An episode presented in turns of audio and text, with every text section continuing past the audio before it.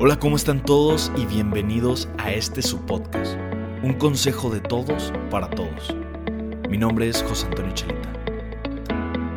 Bueno, como ya escucharon, bienvenidos a su nuevo podcast. Vaya, la verdad tenía mucho miedo de hacer este podcast. Estaba todas las noches pensando y viendo la manera, la forma de cómo le voy a hacer, cómo va a salir, por qué más bien el por qué. Y es la pregunta que todos te hacen, ¿no? ¿Por qué un podcast así? ¿Por qué el nombre así? ¿Por qué todo? Y bueno, se me ocurrió eh, teniendo una plática con un amigo, me contó una experiencia fuerte que vivió en su vida. Y yo dije, ¿cómo la manejaste? ¿Cómo, ¿Cómo supiste qué palabras decir? ¿Cómo, cómo sabías qué, qué hacer en esa situación? Y me dijo, no sé, solo respiré, eh, enfoqué, vi qué es lo que quería y lo hice. Mucha gente cuando comete un error se queda atorado en ese error, eh, cree que es el fin de su vida o ya no hay vuelta atrás. Y algo muy importante que me decía él es que respiró.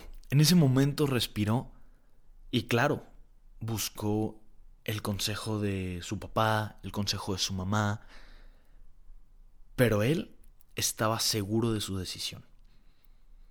Así que a veces escuchar esas palabras, agarrar esa inspiración, son las que nos ayudan a guiarnos por nuestro camino. Eh, el saber respirar, el saber que no se ha acabado esto, que puedo cambiar. Así que seguía pensando, pensando y dije, así es. Existe la manera de compartir eso. Y todas esas historias son las que se tienen que compartir. Esas historias donde a lo mejor no hiciste bien el, el comienzo, no iniciaste bien la historia, pero lo demás lo fuiste cambiando. Lo fuiste moldeando, lo fuiste aceptando. Y fuiste creyendo en ti hasta que te salieron las cosas.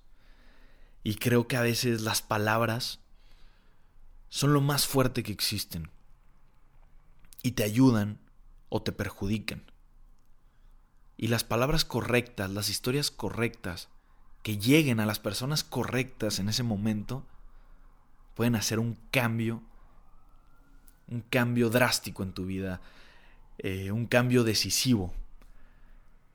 Así que, más que nada, por esto fue la idea de hacer el podcast.